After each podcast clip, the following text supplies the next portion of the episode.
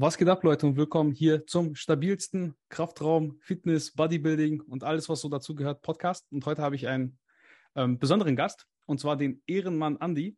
Ja, der Name ist volles Programm. Er hat direkt zugesagt zum Podcast. Ich freue mich natürlich. Äh, ja, ich würde sagen, Andy, was geht? Stell dich doch mal kurz vor, den Leuten, die dich vielleicht nicht kennen, obwohl es, glaube ich, echt viele sein werden, weil es ist ja diese Kraft, ja, Kraftsport, Bodybuilding, Fitnessblase, da kennt man sich ja eigentlich so, die bekanntesten Leute. Ja, man kennt sich schon untereinander. Also ich bin der Andi, ähm, bin 19 Jahre alt, ähm, mache ähm, ja, wettkampftechnisch ambitioniert Powerlifting, ähm, aber komme eigentlich, ähm, also beziehungsweise habe den hab Kraftsport mit der Intention angefangen, möglichst, äh, ja, möglichst ästhetisch auszusehen, wenn man das so sagen kann.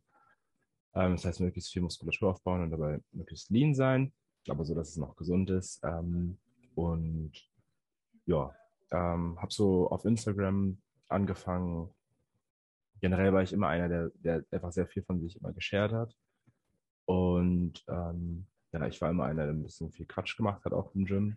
und ähm, ja, dadurch, dadurch hat man mich dann gekannt. Ich war dann der immer, der nach seinen Sätzen getanzt hat oder einfach irgendeinen Quatsch äh, gemacht hat oder ähm, ja, noch nicht mal einen Monat Powerlifting gemacht hat und sofort gesagt hat, ich squatte jetzt 180 und natürlich auch ähm, kläglich dabei versagt hat. Ähm, und ja, so lief das Ganze über die Jahre. Ähm, es gab ein paar Leute, ähm, die mir da quasi unter die Arme gegriffen haben, mich ein bisschen gefördert haben, ähm, denen ich da äh, bis heute extrem dankbar bin.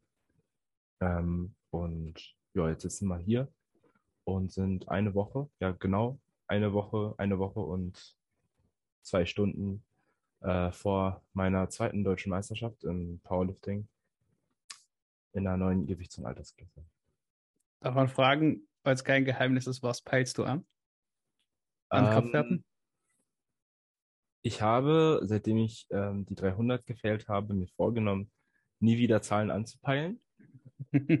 Aber ich muss ja mit irgendwas rechnen. Ja. Und ähm, tatsächlich ist es so, dass ich in je nachdem, wie lange der Podcast geht, ich sage jetzt einfach mal in, in drei Stunden, werde ich wahrscheinlich ähm, im Gym sein und werde ähm, meinen letzten schweren Deadlift-Single machen äh, in der Wettkampfvorbereitung. Und dann kann ich die komplette Zahl sagen. Das total. Das kann ich jetzt wirklich gar nicht sagen. Ich weiß mhm. echt nicht, ähm, was am Ende rauskommt. Also irgendwas zwischen Worst Case 290 und Best Case 310.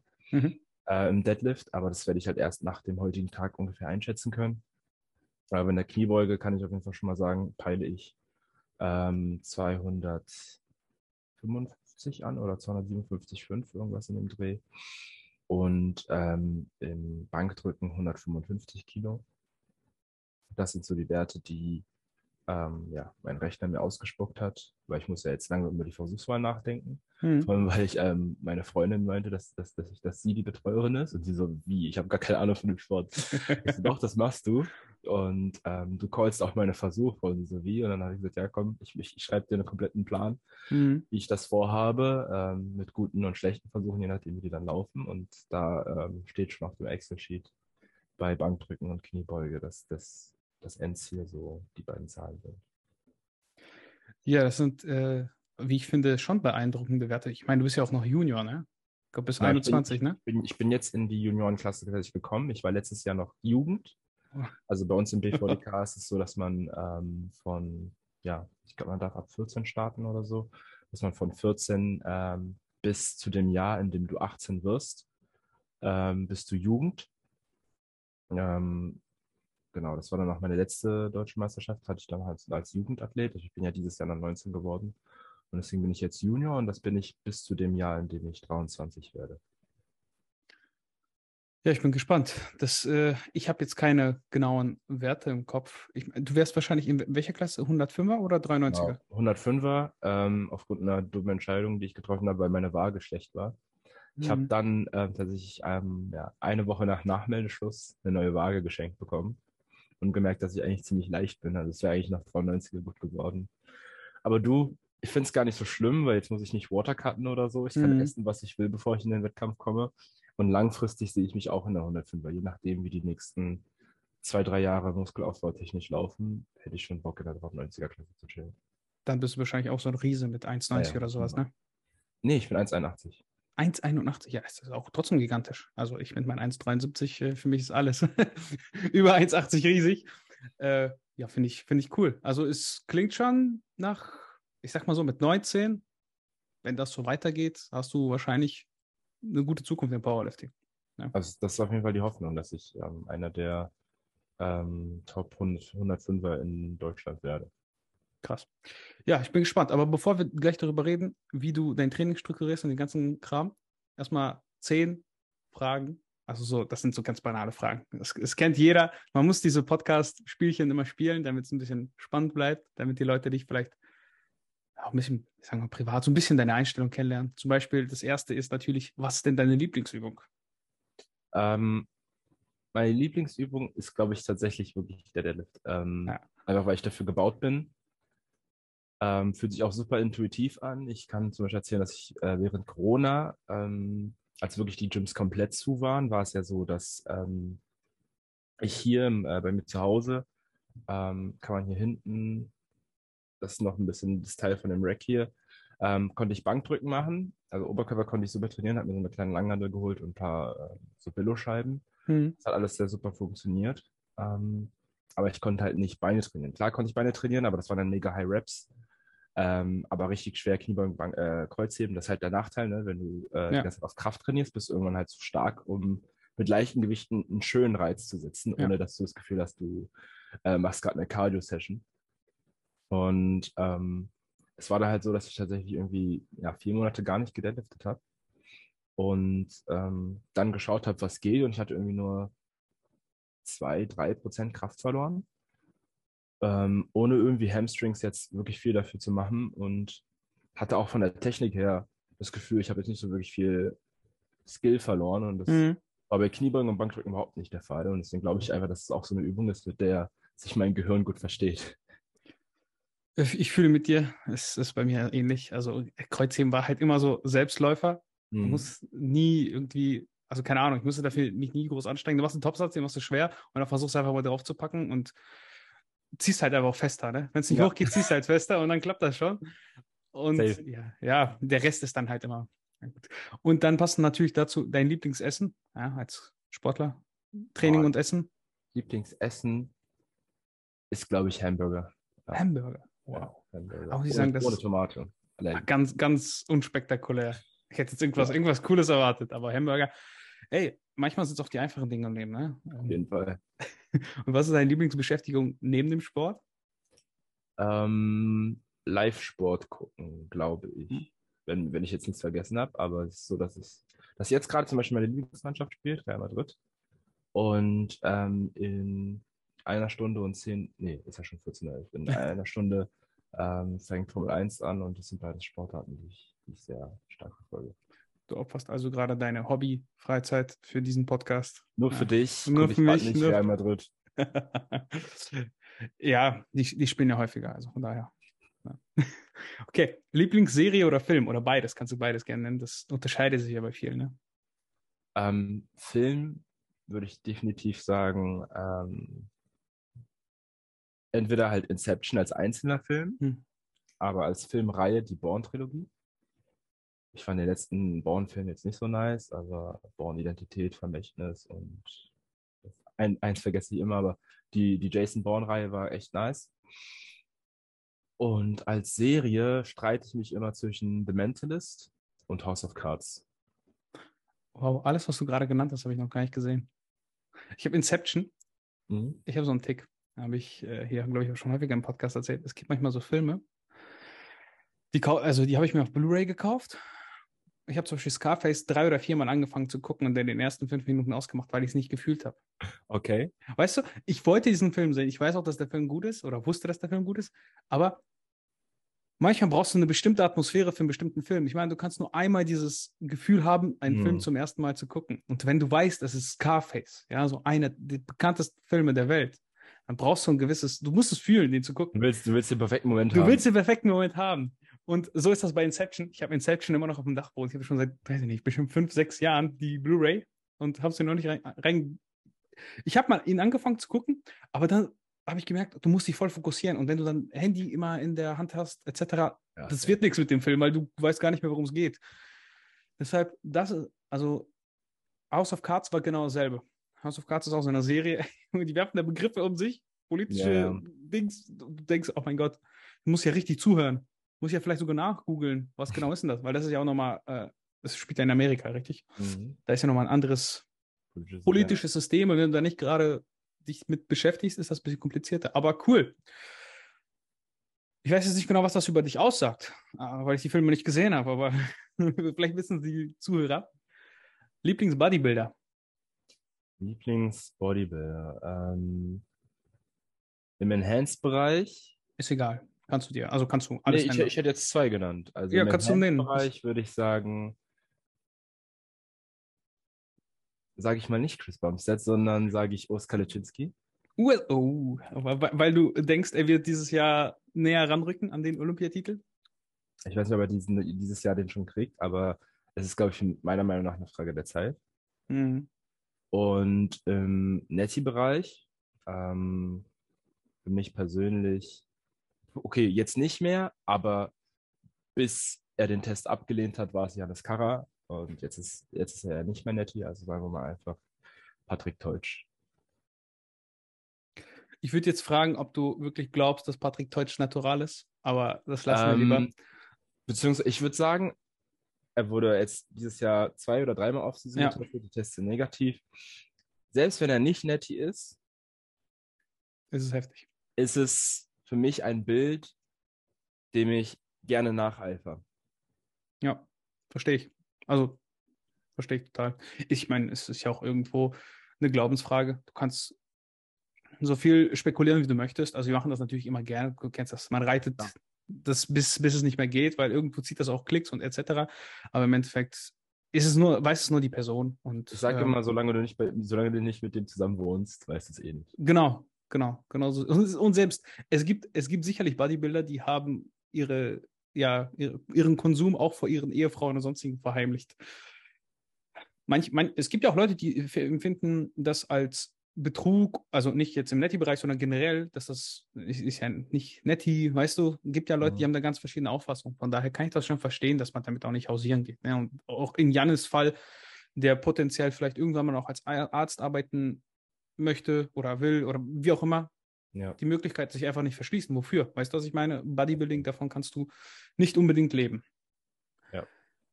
Und Lieblings-Powerlifter? Lieblings-Powerlifter. Ähm, ich glaube, das ist ziemlich einfach. Mein, äh, ja, mein schon fast Ziehvater in dem Sport, äh, Pascal Su. Also ich habe ja am Anfang gesagt, dass es Leute gab, die mich ich gefördert haben und unter, mir unter die Arme gegriffen haben. Und ähm, ja, also wenn du wüsstest, äh, was Pascal alles, alles an Ressourcen und Hilfe und Infos gegeben hat, über jetzt schon, äh, wir kennen schon seit 2019, ähm, das ist incredible. Also ich bin Mhm. da, ich, ich schreibe auch ab und zu mal einfach so ein ganz großes Herz, so danke für alles. ähm, nee, das ist echt heftig und ja, er ist, so ein, er ist auch ein echt krasses Vorbild, jetzt was jetzt auch Leben abseits Powerlifting angeht, generell das alles unter einen zu bringen. Ja, verstehe ich. Ähm, ich glaube, ich bin auch damals auf dich aufmerksam geworden durch Pascal Su. Ich meine, du warst mal in einem seiner Videos oder sowas oder er hat dich bei Mhm. Instagram gepusht. Ich kann mich nicht mehr ge- genau daran erinnern, aber das war einer, also da bist du praktisch erstes Mal wahrscheinlich auch den meisten Leuten irgendwie begegnet. Ne? Es gibt ja viele Leute, die Instagram machen und auch wahrscheinlich viele Leute, die wahnsinnig stark oder wahnsinnig gut aussehen, aber die nie irgendwie Bekanntheit erlangen, weil sie halt nicht gepusht werden. Ist nun mal so ein bisschen Teil des Games. Deswegen, ja, ist cool. Verstehe ich total. Was wäre dein Traumurlaubsort?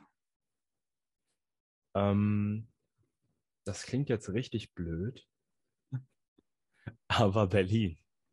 Du kommst aus Ich Berlin. komme aus Berlin und ich liebe mein Zuhause. Ich liebe meine eigene Komfortzone, die ich für mich so eingerichtet Mhm. habe. Und ähm, so über die Jahre ist quasi alles, das, das Gold's Gym ist halt halt echt mit dem Fahrrad acht Minuten von mir entfernt.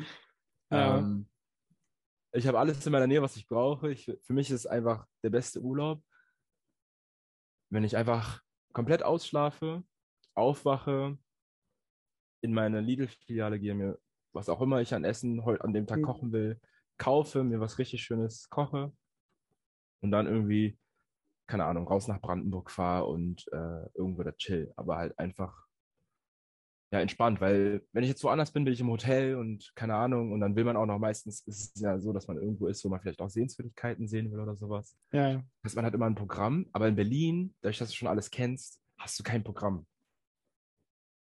Also ich war letztens Ich verstehe, was du meinst, in New York. Also das letzte, das war auch schon 2019. Oh, also Ähm. so ganz nebenbei. Ich war, ich war letztens mit meinen El Eltern auch in New York. Ja, also weißt du, wahrscheinlich der Traum von echt vielen Leuten. Er sagt das so nebenher.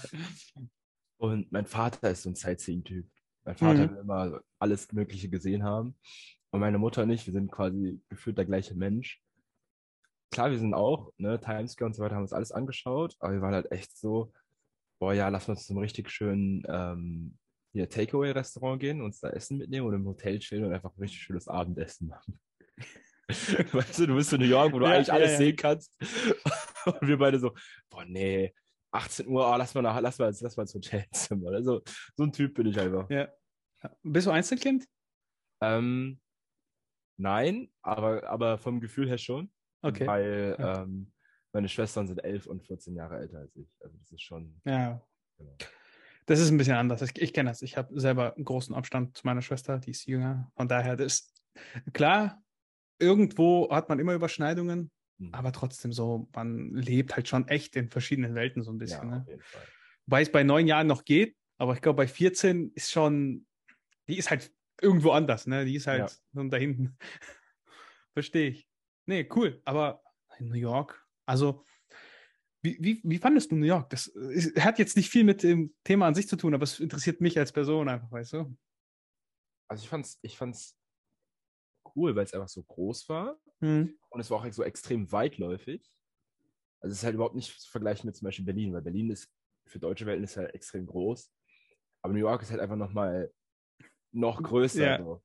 Ähm, wir haben äh, ein paar Bekannte in Queens gehabt und wir sind extrem weit gefahren, um die ganzen äh, Sightseeing-Sachen zu sehen. Das war für unseren Kopf so, wow, wir sind immer noch in New York so. Ähm, das ist auf jeden Fall echt cool. Und einfach, wenn du dann so mitten in Manhattan stehst und einfach den Kopf nach oben machst, denkst du dir, Alter, das sind echt riesige Gebäude. Und es ist ja nicht nur eins irgendwie so, Ja. was, was, was Großes, sondern es sind halt extrem viele Skyscraper so nebeneinander. Und du stehst dann einfach nur in diesen Gassen und du kommst dir extrem winzig vor. Das kann ich mir gut vorstellen. Also besonders wenn du dann mal so ein bisschen dich auseinandersetzt mit, wie die gebaut werden und so. Das ist, Mhm. das ist krass, ne? Also es ist auch total simpel. Also es gibt ein paar echt simple Tricks, wie die das hinkriegen. Also simpel in Anführungszeichen, aber beeindruckend. Einfach, da- du merkst halt, wie klein du selber bist. Ne? Man kann solche riesigen Gebäude bauen und die sind auch dann so total schmal.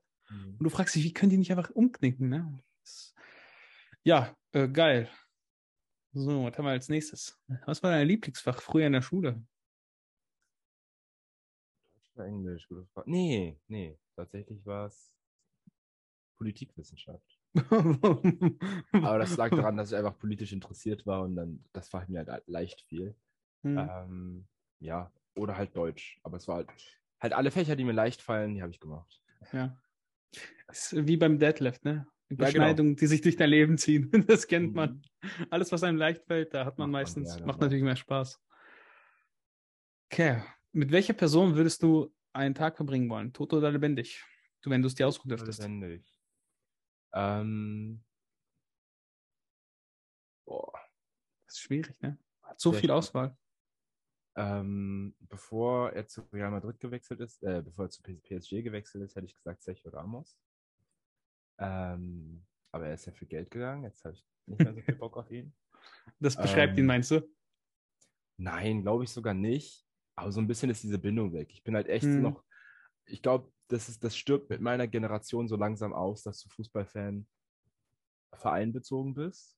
Es, wird immer, es geht immer mehr dazu, dass du Fan von einem gewissen Spieler bist. Und dann halt, wenn der bei PSG spielt, bist du PSG-Fan und dann wechselt er zu Juventus und bist auf einmal Juventus-Fan. Ja.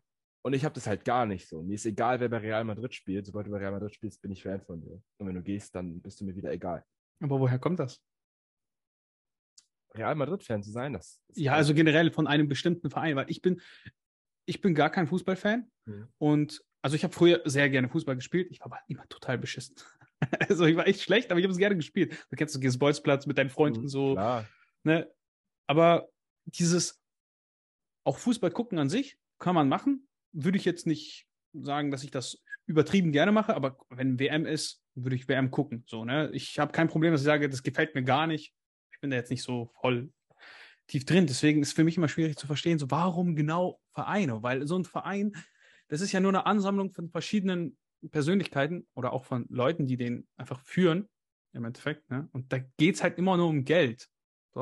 Deswegen verstehe ich diesen spielerbezogenen Aspekt eher, weil du dann irgendwie eine Person an sich feierst. Ähm, ich glaube, da gibt es vielleicht zwei Gründe, wieso man Verein mögen kann. Ähm, ein Grund, und das ist auch, wieso ich ein ganz kleines Herz für Hertha BSC habe in Berlin, ist dieses Support Your Local Club. Mhm. So, wir sind Berliner, wir sind, beziehungsweise in Berlin ist es so, wir sind Westberliner, wir sind Hertha-Fans. So, ich komme aus Spandau, das heißt, ich muss Hertha-Fan sein. Also es ist nicht, ich muss, aber wir sind Spandauer, wir sind Hertha-Fans. Ja, Wir sind Charlottenburger, wir sind ungeschriebenes. Gesetz. Genau. Okay. Und äh, wenn man dann aus Köpenick kommt, äh, kompletter Osten in Berlin, dann bist du Union-Fan. Weil dein Vater oder wenn nicht dein Vater, dann der Vater deines besten Freundes dich zu einem Spiel mitnimmt und immer wieder und dann bist du einfach drin. dann freust du dich auch einfach, wenn die gewinnen. Und dann gibt es halt dieses Mögen, wofür ein Club steht. Und das ist der Grund, wieso ich Real Madrid-Fan geworden bin.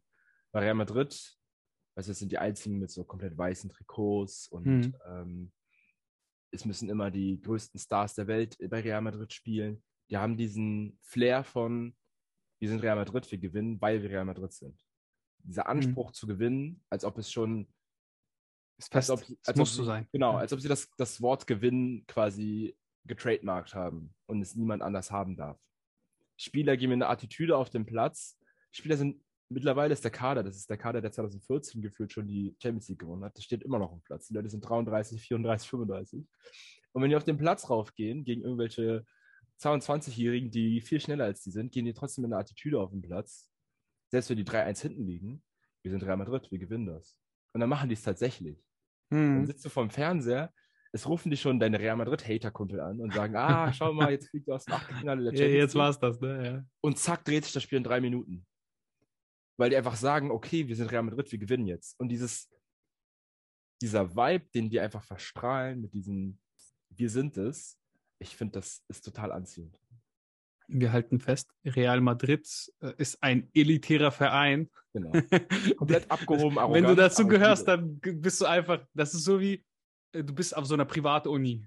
Genau. Ich bin was Besseres. Genau. Ja, Das- genau das ist bei Real Madrid. Einfach, wir sind was Besseres. Aber halt auch nicht, nicht damit hinterm Berg halten. Sondern sondern- gehen offen damit Genau. raus. So, ja, ja. Das ist so wie, ich habe den Lambo, das ist meine Kohle, weißt du, diese, Genau. ich verstehe. So, guck mich an, mein Lambo. Genau. Ja. Und bei Hertha ist es einfach, du bist Berliner, du musst Hertha-Fan sein. Okay. Ich, ich, ich, ich, ich kann das nachvollziehen. Aber weiß ich nicht. Ich kann es auch verstehen, wenn man Fan eines Athleten ist. Also Ja, klar. ich kenne einen, der ist Cristiano Ronaldo-Fan. Der war dann mit mir, mit mir zusammen die ganze Zeit Real Madrid-Fan. Und dann ist Cristiano Ronaldo zu Juve gegangen und dann war er nicht mehr Real Madrid-Fan. Also Ja. Sympathisant, aber er war dann, er hat dann Juve-Trikots gekauft. Weil er halt diesen Athleten, das Produkt Cristiano Ronaldo mit 37 Jahren immer noch in Top-Shape, weil er das feiert. Und das kann ich auch verstehen. Aber ich bin einfach nicht so. Ja. Ja, kann man, also ich kann beides nachvollziehen, klar, man, so ein Verein ist halt eher, du, du du fühlst dich einfach eher dazugehöriger als zu einer Person an sich. Ja, das, genau. das verstehe ich schon, weil das ist ja eine Ansammlung von Menschen auch irgendwo, ne? Das ist ja wie, keine Ahnung, du- warum bist du GNBF-Mitglied, wenn du nicht teilnimmst an Wettkämpfen? Du Mhm. willst das unterstützen, du willst die Sache supporten. Ja. Sowas in der Richtung, ne? Und ich glaube, beim, ich, beim BVDK wahrscheinlich genauso, oder? Man kann sich wahrscheinlich auch einschreiben, ohne zu starten, um das Ja, zu es, also es supporten. gibt Leute, ja, die sind in, die sind in, die sind in äh, Powerlifting-Vereinen und eher so unterstützend tätig. Also Ja. ja, die machen auch Powerlifting-Training, aber die siehst du nie wirklich Ja, auf Wettkämpfen, sondern die, die organisieren im Verein und so weiter und so fort. Und das sind ja auch Leute, die wir echt brauchen. Ja, klar, weil das Geld muss ja auch irgendwo herkommen. Ne? Kostet ja auch alles Geld. Alleine Scheibenstecker beispielsweise sind ja fast immer ehrenamtlich. Alter, das ist so nervig, ne? Das ist ja auch voll übelst anstrengend. Du die ganze Zeit irgendwie 20er, 25er hin und her schieben. Das ist ja nicht so, dass es die kleinen sind, die du verschiebst, die kleinen Scheiben, sondern immer, Ja, ja. ne? Das wird ja nicht so geordnet. Ja, der eine macht 250, dann 240, dann zwei, ja, die machen ja 100, 160, dann kommt einer, der macht einen Versuch mit 100, dann 260. Muss Wäre aber vielleicht mal, machen. wäre aber auch mal vielleicht sinnvoll, das so zu ordnen, ne? Einfach mal den schwersten, also immer den schwersten Lift und dann der Reihe nach runter bei der Versuchsauswahl. Das Achso, dass man, dass man nur abstackt. Ja, dass man nur abstackt. Aber Warum macht man das also nicht Wir, so? wir haben es ja jetzt so, dass wir nur aufstacken. Das geht ja, es geht ja im Endeffekt auch. Aber Ja, es, das, das machen wir ja gerade. okay, also es ist nicht so, dass man komplett so hin und her Das, springt. nee, nee, nee, das hat man sogar gar nicht. Also es Ja, ist okay. so, das, das ist ja schon mal gut. Squad 1 fängt dann der schlechteste in, Mhm. im Flight, also es gibt dann zum Beispiel ABC-Flight, wenn die Klasse sehr groß ist äh, mit, mit Startern, sagen wir mal, wir Mhm. haben 24 Starter in der Klasse, dann gibt es drei Flights mit acht Startern. Halt die schwacheren, schwächeren, die mittler, mittelstarken und die ganz starken in der Klasse. Hm. Und dann sagen wir mal zum Beispiel bei den acht stärksten ist jetzt der beim Erstversuch Deadlift der sch- schwächste 235. Dann werden halt 235 aufgeladen, dann kommt der nächste, macht 240 und dann wird es immer nur so aufgesteckt, bis der letzte zum Beispiel als Erstversuch 270 macht. Also das, das haben wir Mhm. schon. Aber es ist trotzdem natürlich anstrengend. Ja, auf jeden Fall. Auf jeden Fall. Okay, le le- letzte Frage, die nicht sportbezogen ist. Also es kommen wahrscheinlich noch mehr unsportbezogene Fragen, aber würdest du lieber in die Zukunft oder Vergangenheit reisen? Darf ich das Wissen wieder mit zurücknehmen oder bleibt es da, damit das Raum-Zeit-Kontinuum? Oh, jetzt, jetzt schiebst du aber hier den Ball hin und her. Ich weiß es nicht. Das, so weit habe ich nicht gedacht, als ich die Frage mir überlegt habe. Ähm, ich würde sagen, du bist du und du kommst genauso wieder. Also du darfst jetzt keinen äh, Lottobetrug begehen, weil du in die Zukunft gehst, dann dir die Lottozahlen anguckst, die nächste Woche sind und dann äh, da, Okay. davon gehen wir jetzt nicht aus, sondern einfach also um ich, ja, einfach zu, nur gucken. das Feeling zu gucken, was, was wäre für dich interessanter. Dann würde ich tatsächlich echt in die, Ver äh, in die Vergangenheit. Oh Mann, weißt du, stinkende Leute, verdreckte Gassen und in Ja, aber ich fände es spannend. Fäkalien. Ich fände es spannend, einfach nur zu Ja. sehen. Also die Sachen, die man gelesen hat in Büchern und so weiter, ob die wahr sind. ob die wahr sind, wie, die, wie es wirklich war. Wie weit würdest du zurückgehen? Was wäre so, so voll interessant? Hast du eine bestimmte Zeit? Keine Ahnung. Es gibt ja Leute, die beschäftigen sich auch mit historischen Ereignissen. Ich würde sogar richtig in die biblische Zeit zurückgehen. Einfach Richtig schauen. Ja, Boah. Ja, schwierig. also ich glaube, es war schon echt hart, Ja. aber einfach mal zugucken. Ich bin ja nicht lange da, ich komme irgendwann wieder zurück. ja, vielleicht willst du auch gar nicht mehr zurück, wer weiß. Vielleicht hast du, boah, voll geil hier. Kann ja Leute, man kann die rumkommandieren. ich bin klüger als alle anderen. Das sind Wunderheiler. Vielleicht auch nicht, ey, vielleicht auch nicht, wer, wer weiß. Ich meine, Pyramiden, wie wurden die Pyramiden gebaut? Immer, also ich glaube, das ist doch immer noch ein wirkliches Geheimnis, wie die, die Steine versch verschifft Ja, haben, weil die so ja. riesig sind. Ne? Okay, die letzte Frage, die ist mir gerade spontan gekommen, jetzt habe ich die einfach dazu addiert. Bist du Pepsi oder Coca-Cola? Ja, Team Pepsi oder Team Coca-Cola? Eigentlich Team Eigenmarke, aber das ist ja hier nicht die Frage. Das ist hier nicht die Frage. Ähm, Eigenmarke ist fast immer Cola-Nachmache. Coca-Cola Company. Oh Mann, echt jetzt? Du enttäuscht mich. Also das enttäuscht mich wirklich. Ich glaube, ich, ja, weil nicht unbedingt wegen Coca-Cola, aber das ist, ja, das ist ja alles eine Familie. Aber ich bin Ja, Fanta over 7 Up. ernsthaft? Ja, Es ist ja Sprite, also Fanta ist ja Sprite. Fanta, ähm, Sprite ist 7 Up und ähm, dieses, wie heißt es? Äh, nee, äh, Miranda, Mirinda. Ja, sorry. Aber Fanta ganz klar over Mirinda. Äh, wirklich? Ja. Nein, niemals. Ja, Mir, ja. Jo, ich bin Mirinda schmeckt, Mirinda schmeckt orangiger, Ja. aber Fanta ist Fanta. Oh Mann, ich weiß nicht, ey. Das ist wieder so eine, das, du bist so Team Julian. Julian haben wir auch jedes Mal, er ist auch so Team Cola und ich verstehe es gar nicht. Ich finde einfach, weil die, die Pepsi schmeckt einfach mehr nach so einer, nach so einem Cola-Erfrischungsgetränk, einfach intensiver. Die Mirinda, wie du sagst, schmeckt intensiver nach Orange. Die 7 Up, da muss man sagen, da schmeckt die Sprite wahrscheinlich ein bisschen mehr nach Zitrone, aber Sprite, ähm, 7 Up hat so einen, hat so einen Eigengeschmack, finde ich geil. Wobei bei Sprite und ähm, 7 Up, finde ich, da kann man sich noch streiten. Ne? Da finde ich so, die, das ist wirklich viel mehr Geschmackssache. Aber bei den anderen beiden finde ich, das ist einfach der Geschmack, der überzeugt, weil er äh, intensiver ist. Also. Aber Kann, kann ich schon verstehen, ich aber respektiere das, weißt du. das- Es geht, ist jetzt nicht so, dass wir die Podcast-Folge hier beenden, aber ich würde dich nicht auf eine Cola einladen, ja, wenn dann nur auf eine Pepsi. Das Trinke ist ich das auch. Ding. ja, du sag, du würdest. Oh, warte. Bevor wir noch zum. Noch eine Frage. Noch eine letzte Frage. Warum raus. ehrt man Andi? Warum ehrt man Andi? Ron Bilecki. Ah, okay, okay, okay. Ron Bilecki. Also, alles. ja, wer den heutigen Ron Bilecki nur kennt, der wird es nicht verstehen, aber Ja. wer den OG, als er noch gut aussah, kennt, der Noch gut, dass er auch, auch lustig war und nicht äh, irgendwelche armen Leute einfach im Internet bloßgestellt hat. Genau. Ja, verstehe ich. Okay, ergibt Sinn. Also warst du so ein Ron Bilecki und Rocker-Fan? Hardcore-Fan. Oh Mann, Immer den Ehrenmann bestellt in 24 Dosen und zu Hause gehabt. Verstehe, ich verstehe, okay. Aber du hast ihm nicht äh, seine Dings, äh, Pay PayPal-Taxifahrten bezahlt Nee, und sein, Nee, und, und sein WoW-Account. nee, nee, kann ich mich auch noch erinnern. Er, er schreibt einfach in seine Story, ja, ich bin hier, ich brauche ein Taxi, kann mal einer PayPal. Okay, Und so die Leute haben es gemacht. Die Leute Ja. haben es gemacht. Genial. Okay, kommen wir zum sportlichen Teil dieses, dieser Episode. Wie ist es, Powerbuilder zu sein? Was definiert Powerbuilding? Wie, also wie definierst du das?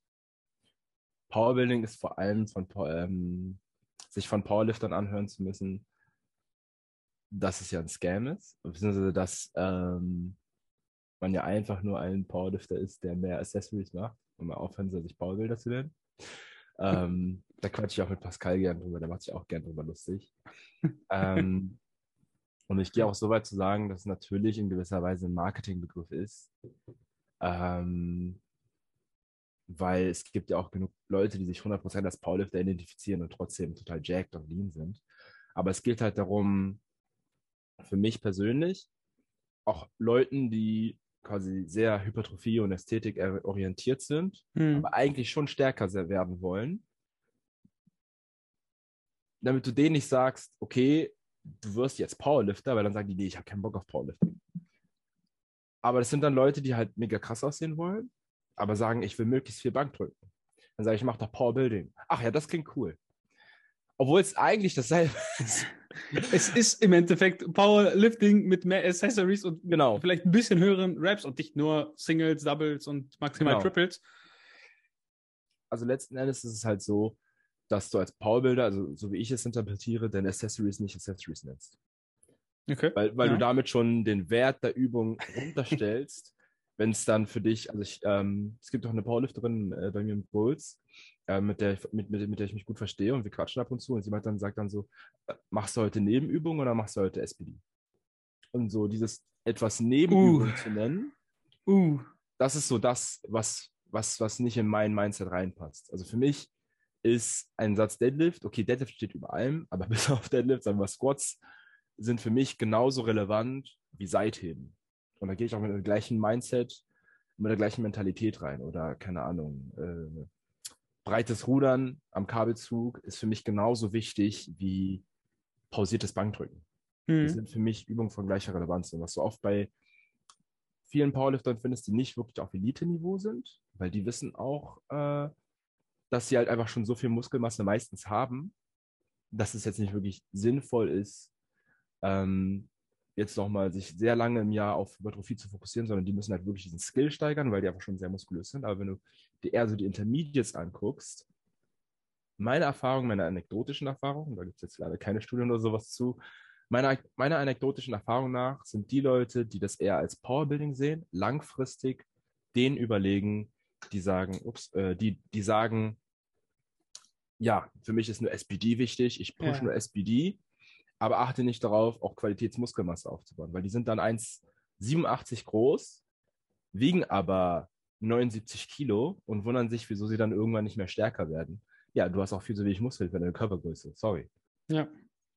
Fühle ich total. Also, ganz, also es gibt halt ganz viele Leute, die sich dann extrem irgendwie in diese Bubble begeben. Also entweder, weißt du, diese Lagerbildung, schwarz-weiß, ja, ich bin hier Powerlifter und dann, dann siehst du halt, die trainieren wahrscheinlich schon länger als du und sind nicht mal halb so stark. Das liegt einfach daran, dass sie halt dieses Fundament nie gesetzt haben. Die haben halt viel zu schnell darauf gesetzt, ja, ich bin, ich mache nur Powerlifting, ich mache nur Ja. schwere Singles und ja, du bist halt irgendwann hast du die Kapazitäten deines Körpers ausgeschöpft. Ja, dann kannst du noch ein bisschen minimal, dann bist du praktisch Elite-Niveau auf, deine, auf deiner Basis Ja, genau. Auf deine und musst da diese kleinen Schritte machen, obwohl du eigentlich noch viel mehr Muskelmasse dazu draufpacken könntest und dein Niveau nochmal erhöhen, also weißt du, was ich meine, noch einen größeren Sprung machen würdest. Ja, ist äh, schwierig, weil was ist an Elite-Powerliftern anders? Die sind für ihre Muskelmasse relativ gut trainiert, relativ gute Kraftwerte, wollen aber nicht mehr viel Muskulatur draufpacken oder können es vielleicht auch gar nicht, dann bist du ja auch irgendwann limitiert. eigentlich ist es so, dass wenn du jetzt zum Beispiel auf die deutsche Meisterschaft schaust, alle Gewinner von den Klassen, bis auf, ich glaube, selbst bei der 120er Klasse würde ich noch sagen, offene Klasse ist immer was anderes, Hm. aber eigentlich ist es immer so, dass die Gewinner ihrer Klassen richtige Units sind einfach. Die sehen richtig jacked aus. Egal ob bei Frauen oder Männern. Ja. Wenn du bei allen Frauenklassen guckst, das sind für ihre Körpergröße einfach Leute, wo du sagst, okay, die sind im Gym Top 1%, was Jackedness angeht. Bei den Männerklassen hast du das genauso. Meistens ist es bei den kleineren Klassen sogar noch so, dass sie mega lean sind, um wirklich Ja. noch mehr Muskelmasse Ja. auf, diese, auf diesen Frame zu packen. Und du siehst eigentlich keinen, der so, keine Ahnung, mit 20, 23% Körperfett rumläuft, in einer normalen Gewichtsklasse, der einen deutschen Meistertitel kriegt. Und das wirst du auch nicht sehen, weil einfach diese effektive Muskelmasse fehlt, die das Gewicht bewegen kann. Ja. Ja, die Kleinen sind auch meistens relativ gesehen viel stärker als die Schweren, ne? weil, weil eben das zusammenkommt. Du bist halt relativ klein, du hast viele Muskeln und du willst dich dann aber nicht in die, ja, in die extrem hohe Klasse Fett fressen, sagen wir es mal so. Das gelingt natürlich auch nicht jedem. Es gibt einfach, also meiner Erfahrung nach gibt es Leute, die performen mit einem etwas höheren KFA einfach besser als andere mit einem, ne, mit einem niedrigeren äh, oder an, also im Endeffekt, es gibt Leute, die performen mit einem niedrigen KFA gut und dann gibt es Leute, die performen mit einem höheren KFA gut. Und wenn die jetzt andersrum wären, würde es nicht zwingend besser werden. Also wenn, Ja, der, ja. wenn der Dünne jetzt nicht dicker wird, heißt es nicht, dass der stärker wird. Aber es kann passieren, dass wenn der, der ein bisschen dicker ist, abnimmt, dass er um einiges schwächer ist. Und da sind wir beim Thema Genetik. Ne? Genau. Du musst ein Typ sein, der, sagen wir mal, bis zu 18% oder 19% KFA, der bis dahin seine Settling Range hat. Ja. Und wenn du mehr als dieses Körperfett brauchst, um gut zu performen, wirst du wahrscheinlich nicht in deiner Gewichtsklasse ein äh, guter Power, also das heißt, du wirst gu- guter Powerlifter sein, aber du wirst wahrscheinlich nicht um Titel kämpfen. Ja. Einfach weil es andere Leute gibt, die genetisch so gesegnet sind, dass sie ihre Gewichtsklasse effizienter ausnutzen können als äh, Leute, die es halt nicht, die halt nicht so sind. Ja, irgendwann wird auch, die- also besonders bei schweren Athleten, auch die Weichteil Weichteilhemmung halt so groß, dadurch, dass die halt speckiger sind. ne? Wenn dein Mhm. Bein Bizeps extrem viel Fett da an, ansetzen hat, dann setzt du halt schnell auf die Wade an. Und dann kannst du dann halt auch nicht mehr tiefer. Ne? Dann drückst du da noch ein bisschen rein und das federt schön zurück. Hat auch Vorteile, ne? So ein, wie heißt der? Ju Julian Maddox? Ja, Julius Maddox, glaube Ju- Julius Maddox. Ich, ich meine, der ist zwar extrem stark, ich glaube, Bankdrücken ist ja seine Paradedisziplin, aber wenn der beugt, das sieht auch einfach gewaltig aus. Aber das sieht nicht so aus, als wäre der jetzt so, wenn du von vorne guckst, das sieht einfach aus, als wäre das ein richtig geringer Bewegungsradius, obwohl erstens die Tiefe ist gültig und zweitens ist es ja auch schon sehr tief. Aber es sieht halt einfach nicht so aus, weil die Masse, die sich da bewegt, Ja. ja, aber das ist ja, also Äst- Ästhetik hat im Powerlifting auch nur bis zu einem gewissen Grad ja was zu suchen. Also klar solltest du dich jetzt nicht fett fressen. Spannend. Also du würdest sagen, dass äh, die meisten, bis sie beim Elite-Level oder, also die wenigsten kommen ja beim Elite-Level an, aber die meisten auf jeden Fall, besonders am Anfang und in der Mitte ihrer Karriere, so viel Fokus auf Hypertrophie legen sollten, mehr, in, mehr Zeit in Hypertrophiephasen als Kraftphasen verbringen sollten. Ja, find, das, ist, das ist meine Meinung. Ja. Vielleicht bin ich auch von Pascal gefärbt, der das Ja. ja, ähnlich Das, sieht. Aber wenn du dir auch Leute anschaust, die random in den Sport reinkommen und dann sofort gut sind, sind das meistens Leute, die schon einen sehr hohen Grad an Qualitätsmuskelmasse haben. Würdest du sagen, es gibt so eine kleine Blasenbildung oder ja auch wieder Schwarz-Weiß-Denken, das kann man ja titeln, wie man möchte, bezüglich Powerlifting und Bodybuilding im Sinne von Ernährung? Also das, Ja. also ganz klassisch, äh, Bo- Bodybuilder sind vollkommen fokussiert, nur noch äh, Hähnchen Reis und äh, Powerlifter, scheißegal, Hauptsache rein, McDonalds, äh, Post-Workout. Würdest du sagen, das ist immer noch gang und gäbe oder langsam, ja, gesunde Base, Basis, ne, so gesunde Basis und der Rest so ein bisschen drumherum, um sein Leben einfach nicht zu ruinieren. So, ne? Also ich empfinde das überhaupt nicht als erstrebenswert, nur Hähnchen und Reis zu fressen den ganzen Tag. Ähm, da kann ich vielleicht auch wieder anekdotisch was erzählen. Ich war ähm, letztens äh, auf der deutschen Meisterschaft ähm, der Erwachsenen, um zuzuschauen. Mhm. Und ähm, ich habe, glaube ich, von neun verschiedenen Leuten gehört, und das bekomme ich eigentlich immer gesagt, wenn äh, ich auf einem Powerlifting-Wettkampf bin, ist, ist mehr. Nimm zu. Aber halt auch nicht nur Muskelmasse gemeint, sondern einfach nur so generell, zu, ja. ich bin zu lean. Also da ist oft noch so dieses Eat Big to Get Big Mindset da bei vielen Leuten. Ähm, und nicht dieses, okay, langfristig, bau lange, langfristig Muskelmasse auf.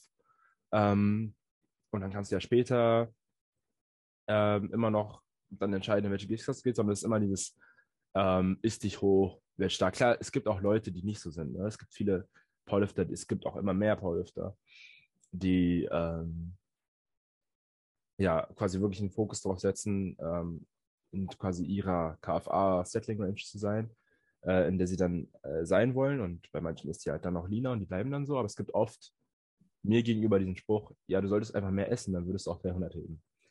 Ähm, na klar, wenn ich mich jetzt fett hochfressen würde, also wenn ich jetzt auf einmal 10 Kilo zunehmen würde, würde ich bestimmt 300 heben. Ja. Aber zu welchem Preis? So? Dann müsste ich irgendwann halt wieder ein paar Monate Diäten, um dieses Ki Ding abzuwerfen, äh, um diese 10 Kilo abzuwerfen. Das ist es mir halt einfach nicht wert. Du bist vielleicht noch schwächer als vorher. Ja. ja weil du dann wieder lange Diäten ist immer kontraproduktiv. Auch schnelle Minicuts, weiß ich nicht. Bin ich, bin ich kein großer Fan von. Ich kenne viel, viele Leute, die sagen, ich verliere viel Kraft. Andere sagen, ich verliere gar keine Kraft. In der Regel, die, die keine Kraft verlieren, sind die, die äh, Bodybuilding-Training betreiben, weil sie oft an Maschinen trainieren. Ne? Wenn du frei trainierst, also das ist meine persönliche Erfahrung, wenn ich frei trainiere und anfange zur Diät, der Kraftverlust ist extrem bei mir. Ja, und deswegen hasse ich die. Ich hasse es. Also ich bin zum Beispiel, aber lustigerweise genau deswegen ein Fan von Minicuts. Ja. Ähm, weil ich versuche, in meinem Aufbau möglichst wenig Fett anzusetzen, nur ganz bisschen. Ja.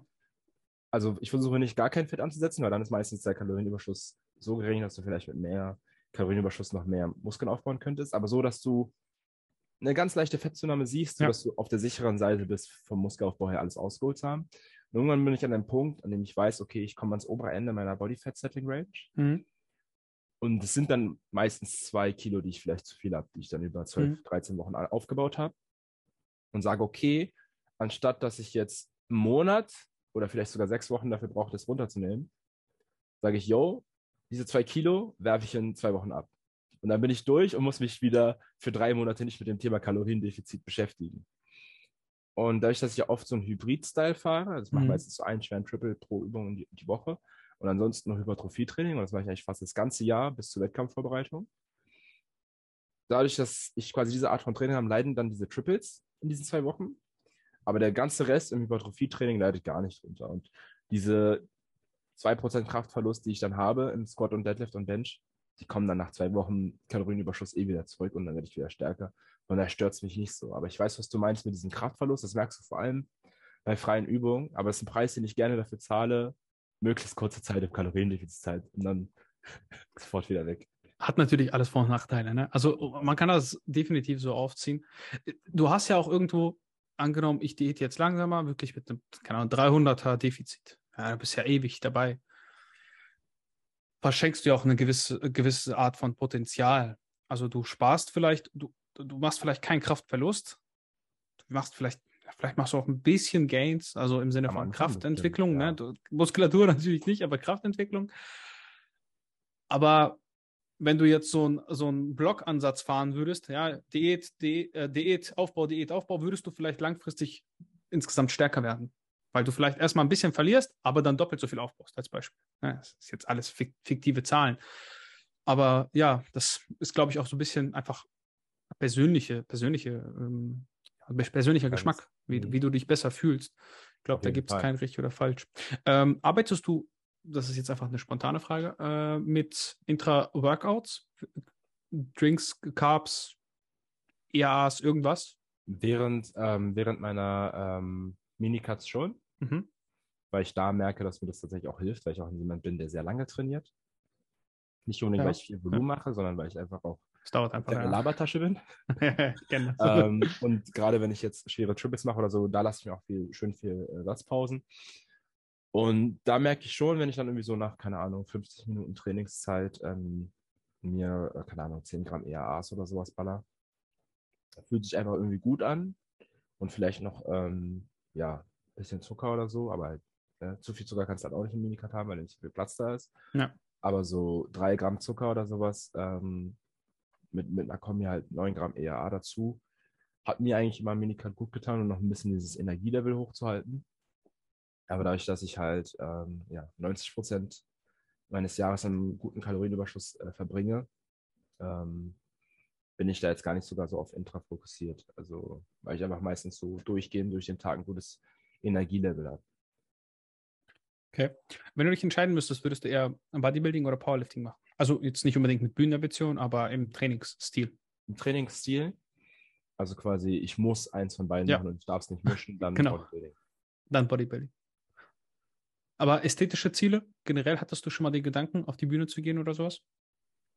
Ja, tatsächlich war es so, dass ich ähm, vor, bevor ich halt in die Szene kam und auch dann in die Szene eingeführt wurde Mhm. von besagten Personen, ähm, wollte ich äh, GNBF Teenage starten.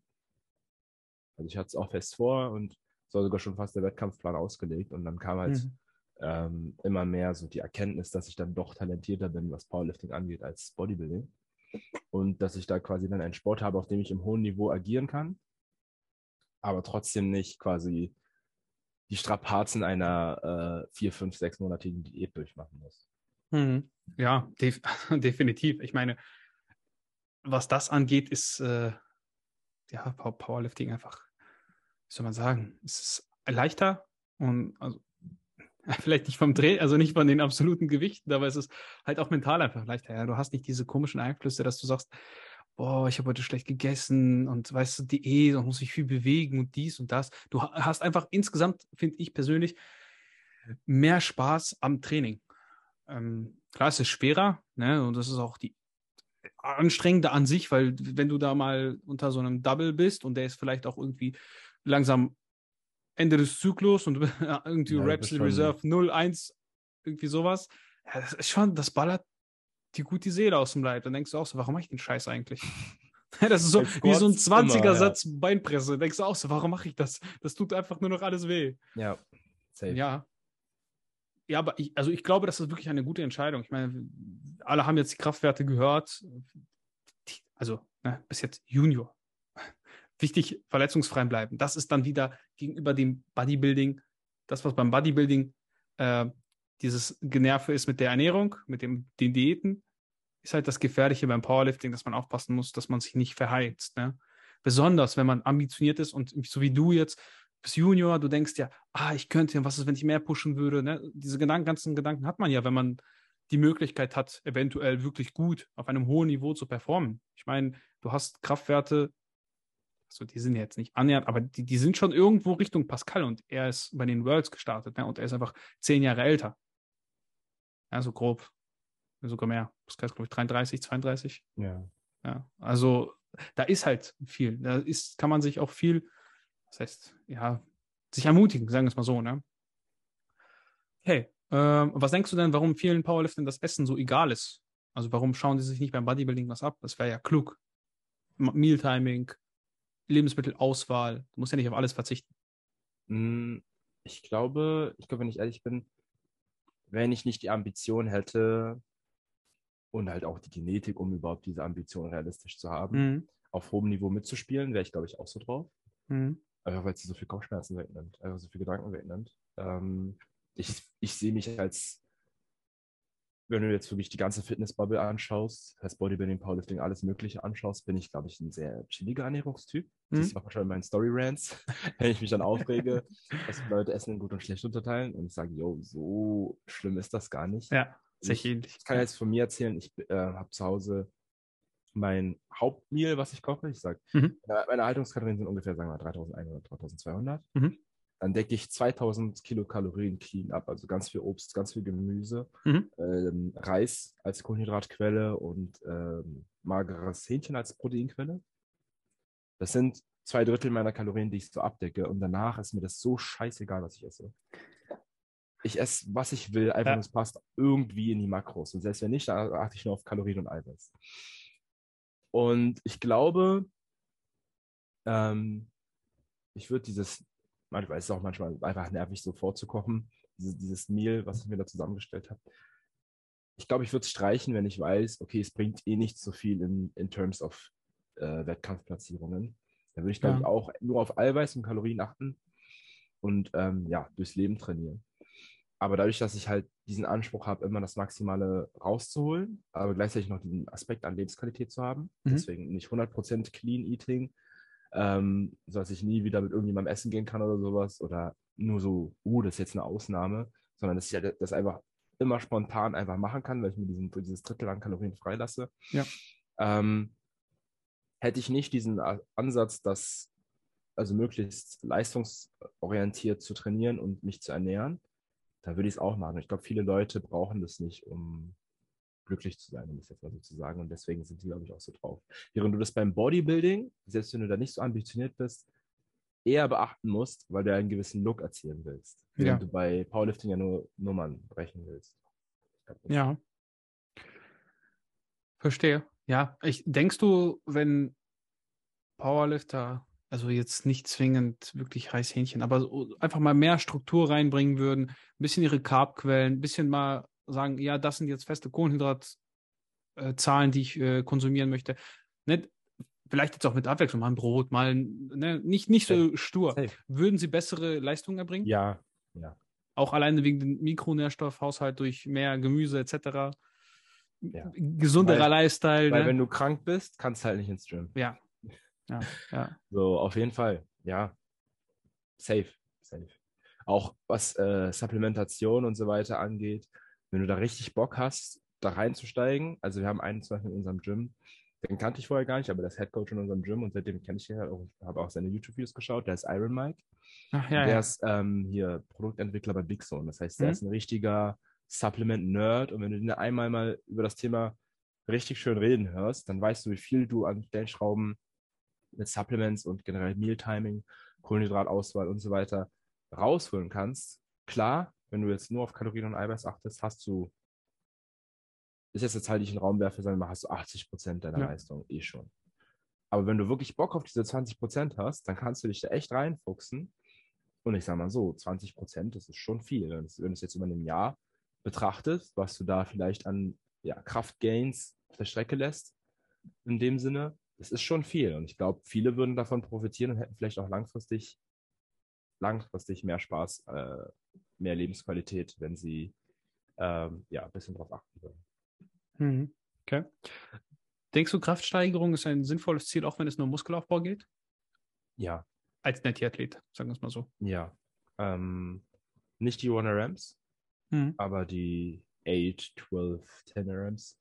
Mhm. Ich finde, die ähm, sind immer ein guter Indikator, vor allem wenn man sich nicht zu sehr auf sein Spiegelbild verlassen möchte, um zu schauen, wie du Fortschritt gemacht hast. Also ich bin immer, ich bin halt einer, der ähm, nicht so gut mit zum Beispiel Coaching-Klienten klarkommt, die ähm, nicht so ambitioniert sind. Also die müssen, Ja. nicht, die müssen nicht so ambitioniert sein wie ich.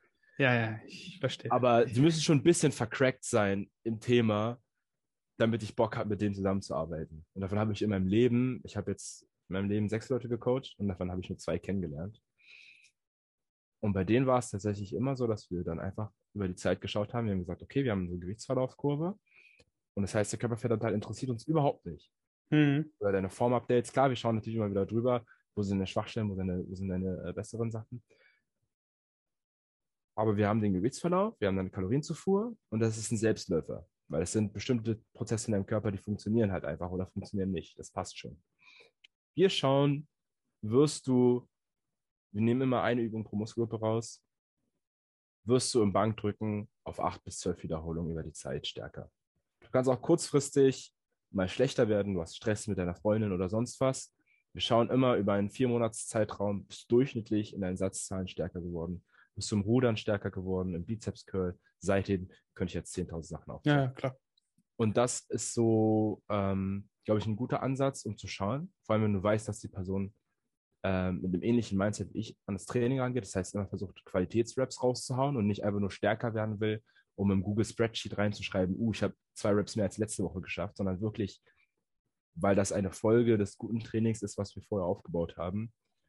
Ähm, Finde ich ja, um deine Frage zu beantworten, sollte man schon versuchen, stärker zu werden. Ja, ich ähnlich. Es ist ganz schwierig, auch wenn du, also wenn du jetzt nicht gerade ein Coach bist, der, der äh, darauf abzielt, maximal viele Leute zu erreichen, um maximal viel Geld zu verdienen, sondern einfach nur gerne den Sport magst und ihn, du weißt, dass du bestimmte Sachen besser kannst als andere, ja, beziehungsweise mehr weißt als der Durchschnitt und du könntest bestimmten Personen, die vielleicht auch sogar talentiert sind, aber nicht gefördert werden, denen einfach helfen. Und das finde ich immer dann richtig traurig, wenn Personen, die, wo du siehst, ey, wow, so eine Kraftentwicklung, so, so viel Muskelaufbau und sie verschenken das so ein bisschen, sagen, ja, das ist mir zu viel Aufwand und ich muss dies und das. Ich denke mir mal so, Alter, wäre ich gesegnet jetzt noch in der Kniebeuge, so wie, so wie im Heben vielleicht, und da würde ich noch ein bisschen mehr Powerlifting-Training machen, dann wäre ich auch gar nicht so schlecht. Weißt du, was ich meine für den Sport? Dann könnte mhm. ich auch überlegen, ob ich nicht vielleicht auch mal Wettkämpfe mache. Aber so macht es einfach nicht so viel Sinn. Weil klar, ich kann Wettkämpfe machen, um Wettkämpfe zu machen, aber ich bin jemand, ich bin, wenn dann kompetitiv und möchte dann auch irgendwie gut platziert werden. Mhm. Und nur das Beste aus dem zu machen, was ich machen kann, entspricht da nicht so meinem, weißt du, meinem Leistungswunsch. Und deswegen, ja, es ist schwierig, finde ich, immer Leute zu finden, die wirklich auch genauso viel Bock haben wie du, wo du dann auch sagst, das macht auch Spaß, weil ich persönlich freue mich für die Leute, wenn die Gains machen und ich sehe, das ja, geht voran, selber mehr als die meistens. Weil ja, die so, ja, ich richtig nicht, emotional da so. Ja, du bist, du denkst, das, Junge, das ist ja irgendwo auch meine Arbeit. ja. Weil das habe ich ja, du, ich wusste, dass das klappt. Ich wusste, das ist so wie wenn du genau. mit deiner Freundin streitest und du weißt, du hast recht. Und ja. dann beweist du es ihr und, und sie so, ja, okay. ich wusste es. Ich wusste. Oder das war ja gar nicht der Punkt. Äh, doch, darum ging's. Ja, genau, genau so. Genau so. Deswegen. Okay. Safe. Warte mal. So, ich hatte hier noch was. Das war eigentlich ganz gut. Denkst du, es gibt bestimmte Übungen abseits Kreuzheben, Bankdrücken und Kniebeuge, die ein Powerlifter unbedingt machen sollte? Auch vielleicht Gesundheitsprophylaxe oder sowas. Ähm, das Problem ist, ich würde jetzt heucheln, weil ich selber immer skippe. Und ich glaube, viele Powerlifter sollten Core-Training machen. Aber ich ja. und ich komme gut klar. Aber das ist, glaube ich, etwas, wo viele profitieren könnten. Ähm, sich mal hinzustellen. Klar, Planks werden irgendwann schwierig, weil sie ja, aber Belastungsdauer, aber man kann auch Weighted Planks machen, das ist auch nicht so angenehm. Aber halt irgendwie eine Art, ne? ja genau, irgendwie eine Art von Training zu finden, die ähm, ja deine statische Core-Kraft gut ähm, trainiert. Ansonsten finde ich jetzt für Powerlifter an sich finde ich jetzt, gibt es keine Mussübung, bis auf die drei. Die musst du ja irgendwie lernen. Mhm. Aber ansonsten, wenn du jetzt drumherum Muskelmasse halt auch, auch spezifisch für die Lifts aufbauen willst, gibt es da für mich eigentlich keinen Muss. Okay. Also abseits praktisch der Assistenz würdest du jetzt nicht sagen, beziehungsweise bei der Assistenz gibt es nicht so, wie du sagst, boah, unbedingt seitliche mhm. Schulter, hintere Schulter, keine Ahnung. Mhm. Gibt ja Leute, die haben so eingefahrene Meinungen zum Beispiel auch und die sagen, das und das muss sein. Wäre einfach interessant, weil die meisten haben ja auch eine, irgendwie eine Begründung dafür, warum sie das so erachten. Es muss jetzt nicht unbedingt immer richtig sein, aber es ist interessant, immer zu erfahren, finde ich. Äh, würdest du sagen, Power Building profitiert äh, aus, der, aus der Mischung von Geräten und freien Übungen? Also das Powerbuilding an sich, dass es Sinn macht, auch Geräte mit reinzunehmen und nicht nur zu sagen, ich mache mehr Assistenz frei. Ähm, ich glaube, das kommt darauf an, wie viel Prozent deiner Zielsetzung ähm, wirklich Ästhetik sind. Mhm. Also bei mir ist es so, ich bin schon eher so 70, 30, würde ich sagen. 70 mhm. Prozent mhm. Ästhetik, 30 Prozent Kraftentwicklung. Und da sind Maschinen echt ein echt cooles Tool, weil du halt einfach wirklich, vor allem bei Powerbuilding ist auch das Problem, dass dann manche denken, sie könnten ein komplettes Bodybuilding-Programm absolvieren und dann trotzdem noch ganz schwer Kniebeugen, Kreuz und Bankdrücken machen. Und dann kriegen sie irgendwann ein Problem mit dem Ermüdungsmanagement. Ja. Und das Coole bei Maschinen ist oft, dass du einen sehr hohen Stimulus setzen kannst, aber extrem wenig Ermüdung reinbekommst. Halt, außer halt die lokale auf den Muskel selber. Ja. Aber du hast oft keine große globale Ermüdung auf den Körper gesehen. Und deswegen finde ich, sind Maschinen echt ein cooles Tool, wenn du halt einfach diesen ästhetischen Aspekt äh, mit rausentwickeln möchtest. Ja, eine Brustpresse ist halt kein Kreuzheben, ne? Ja. Sagen wir es mal so. Wie steuerst du generell deinen Trainingsprogress? Mehr ist jetzt natürlich schwierig, das genauso jetzt zu definieren, aber im Sinne von, versuchst du eher das Volumen zu steigern oder die Intensität? Ich war bis vor einem Jahr ein sehr, sehr großer Volumendude. Israel-mäßig? Ja, genau, Israel-mäßig, sehr viel äh, Volumen gemacht, mich auch an seine Volume-Landmarks orientiert. Und ähm, jetzt nicht vom MEV bis zum MRV gepusht, aber sagen wir mal vom, von nehmen jetzt mein Beispiel von 16 auf 20 Sätze die Woche gegangen. Mhm. Mittlerweile bin ich ein komplett Volumenstatiker geworden. Ich mache ein gewisses Volumen, wo ich weiß, okay, das verkrafte ich und äh, fange dann bei drei Wiederholungen im Tank an, im Block, durch alle Übungen, alle Sätze hinweg und bin am Ende jeden Satz ans Versagen, bis auf äh, Übungen, wo es in gewisser Weise lebensgefährlich sein kann. ja, klar. Bei Squats gehe ich jetzt nicht an Muskelversagen, Mhm. wenn ich nicht gerade einen Spotter habe oder so. Klar, ich könnte auf die Safeties fallen lassen, aber erstens habe ich manchmal nicht keine Safeties ähm, und zweitens, ähm, nee, ist auch nervig, dann wieder das ganze Gewicht abzuräumen. Ja, und ja. das Ding drauf. Squats, ein RER in der letzten Woche, das müsste halt auch reichen. Ja, ist auch total beschissen, wenn du da drin sitzen bleibst. Du fühlst dich gut eingequetscht und vielleicht Ja. verletzt du dich ja auch, weil das irgendwie, äh, weiß ich nicht, da hast du einen Adduktor mehr überladen als den anderen, zufällig Ja. weil du auf das eine Bein gekippt. Ne? Keine Ahnung, knickt dein Fußgelenk um. Dann war es Ja. das. Muss nicht sein. Interessant. Ähm, das ist auch so ein bisschen der, die Entwicklung, die ich selber auch gemacht habe. Früher viel mehr, aber du hast ja im Endeffekt sowieso, wenn du die Reps in Reserve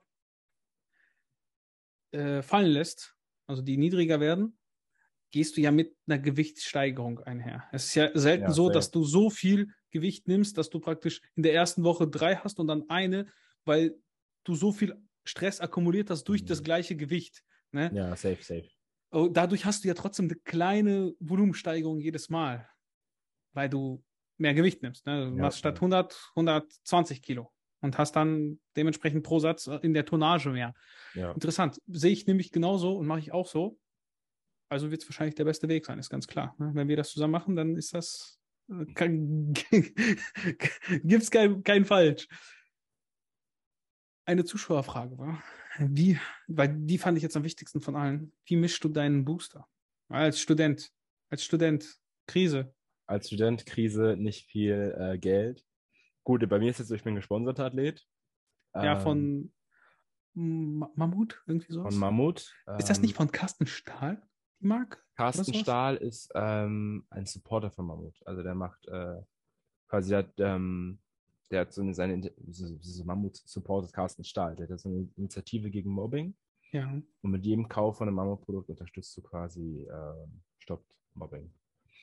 Ähm, und natürlich, wenn du jetzt meine, ähm, mein, meine Reichweite anschaust, kannst du auch ungefähr denken, dass mein ähm, Supplement-Budget jeden Monat jetzt nicht so riesig ist, dass ich mir jetzt fancy 10.000 Produkte holen kann. Mal Mhm. abgesehen davon, dass ich von Mammut, um ehrlich zu sein, und das habe ich mit denen auch so abgesprochen, kann ich auch offen kommunizieren, feiere ich eigentlich nur das Whey als Produkt. Hm. Deswegen ist auch das Produkt, was ich meistens nur in die Kamera halte. Ähm, dementsprechend muss ich mir alles andere, was Supplementation angeht, zum heutigen Zeitpunkt noch kaufen. Ja.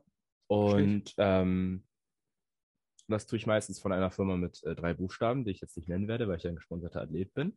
Ja, Wir kennen alle die Firma mit drei Buchstaben. Ähm, aber da ist es halt so, dass ähm, ich äh, ja für einen Booster mir Citrullin hole. Ja. Citrullin ist manchmal auch, schaffe ich es auch, das in mein Budget zu bekommen und dann habe ich es von Mammut. Hm. Aber ich hole mir eigentlich nur Citrullin. Und das Problem ist, ich bin halt auch bei Rain, Rain Body Fuel. Das heißt, das ist auch natürlich kostenlos. Das heißt, ich habe halt meine Koffeinquelle, aber Ja. sagen wir mal, ich würde jetzt das alles nicht haben und würde jetzt mit meinem Studentenbudget mir einen Booster zusammenstellen. Da würde ich es ganz simpel machen. 10 Gramm Citrullin ähm, pro Kilogramm Körpergewicht, ähm, 2 Milligramm Koffein Mhm. das zusammenwerfen und mehr mache ich eigentlich nicht. Das sind die Basics. Und dann kannst du irgendwann noch, wenn du mehr Geld hast, Theanin dazu packen, Und dann hast du noch Nitrate, die du in deinen Booster machen kannst. Aber das ist halt alles so fancy Zeug, was du halt mit steigendem Einkommen halt reinmachen kannst. Aber ich baller nur äh, Koffein und Citrullin ein. Da hast du was für einen Pump und was für einen Fokus. Und das ist halt, wenn du broke bist, das ist halt einfach das Beste. Safe. War bei mir genauso. Mittlerweile habe ich auch Citrullin gestrichen, nur noch Koffein. Wobei, bei meinem Koffeinkonsum am Tag ist sowieso egal. Also das, das, du irgendwann merkst du es ja auch nicht wirklich. Ne? Es ist eher so, dass du nicht einschläfst. Deswegen. Äh, Toleranz ist hab, so, dass du es nehmen musst, um nicht im Training. Um, um nicht einzuschlafen. Ne? Du musst, du musst den Pegel halten, weißt du?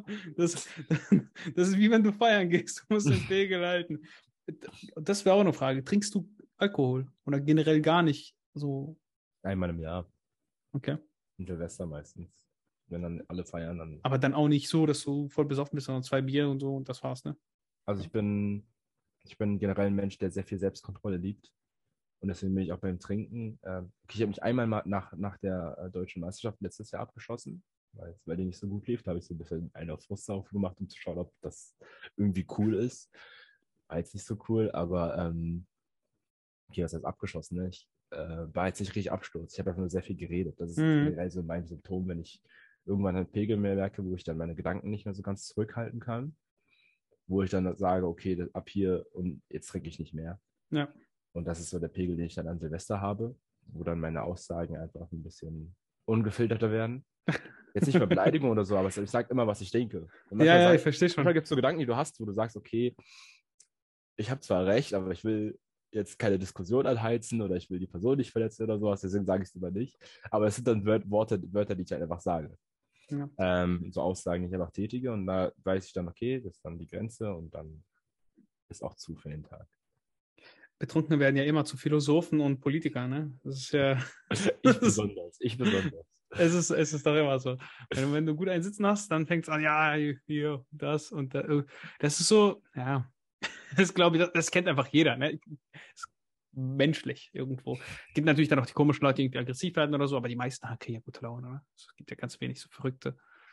Den hat man ja auch in der Regel, also da hast ja nichts mehr zu tun. Weißt du, mit solchen Leuten, wenn, wenn ja. du merkst, dass jemand mh, hm, beispielsweise unter Alkoholkonsum irgendwie nicht so, nicht so freundlich gesinnt ist, dann meidest du das ja auch mit dem.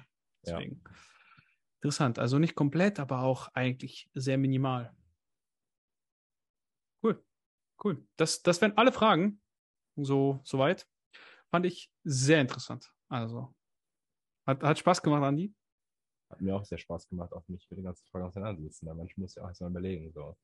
Ja, das ist immer so, wenn du dich gar, gar nicht darauf vorbereitet bist. In manchen, in manchen, na, beziehungsweise bei manchen Gästen, die wollen das dann auch vorher gesendet haben. Das ist aber äh, relativ selten